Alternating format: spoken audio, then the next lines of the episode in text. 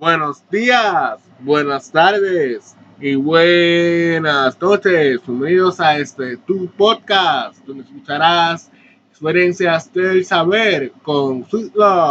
Estoy muy muy feliz de regresar con ustedes. Me había cogido como un mesecito de vacaciones, pero estoy recargado y con mucha más energía, así que que empiece este episodio. Ahora sí, la experiencia realmente fue hace relativamente muy poco. Fue de hecho el día en el día de Reyes y lo que pasó ese día o la experiencia empieza y esa experiencia, como la diciendo, empieza yo levantándome de la cama normal, oro y me voy al baño a hacer la aseo y todo eso. Pero después fui al árbol, así que los trajeron los regalos, como se hayan traído, pues feliz. Esperé a mis primitos que se levantaran para verlos con ellos, yo feliz, todo el mundo feliz. Y llevaba yo tiempo sin me sentía como que excluido de la familia, pero realmente no era que estaba excluido de la familia, sino es que a veces el mismo enemigo o tú mismo a veces tú no, sientes, tú no te sientes parte de, esa familia que tanto te ama, que tanto te quiere. Pablo regalos, bla, bla, bla. Y al final mi titi me dijo, viste, que tú también eres parte de la familia. Ella no sabía que yo me sentía así ella no sabía nada. Y a ella decirme eso, yo me hice un flashback de tantas cosas que yo había pensado. Si hay que no me quieren, no esto. Cuando ella me dice esa frase, tú eres parte de esta familia. Como que me pasaron muchas cosas por la mente y volví a aterrizar. Y yo le sonreí porque no sabía cómo, no sabía cómo responderle realmente. De hecho, hablo ahora y me ven cómo me pongo. Y la. De hecho, este episodio va a ser bien cortito.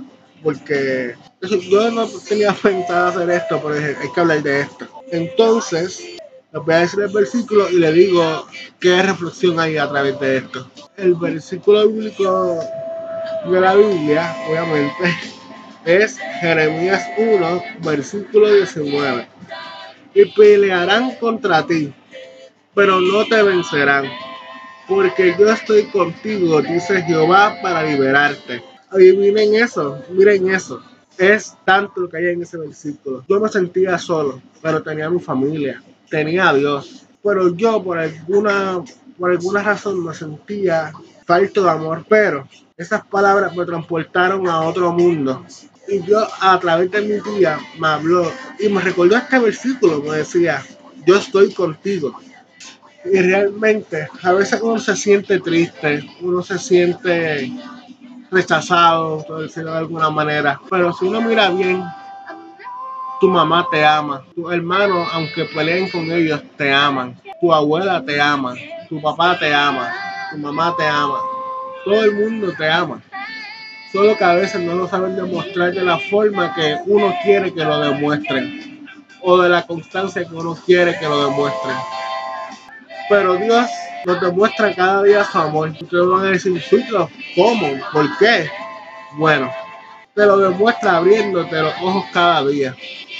Porque de los 13 millones, 15 millones de personas que hay en la mitad del mundo, a ti, eso es solo la mitad. Porque hay más todavía, por eso que no me sé la cifra exacta. Por eso que esos 15 millones, 15 millones de los que hay en el mundo, él te eligió a ti para que fueras el que estuviera vivo. ¿Ustedes creen que si Dios no nos amara, no nos elegiría? No estoy diciendo que, no estoy diciendo que Dios no ama a los que se mueren sino que cuando esos se mueren es porque ya cumplieron el propósito que Dios tenía con ellos. Así que sea agradecido y nunca pienses que nadie te ama, porque siempre va a haber alguien que te va a amar. Recuerden compartir este video para que más personas lo vean. Sígueme en mis redes como Ciclos barra baja 2 y Ciclos Mike 111 en TikTok. En Instagram Ciclos barra baja 2, ahora sí. Y como ya dije, recuerden compartirlo para que más gente vaya más allá, arriba del cielo. Bye bye.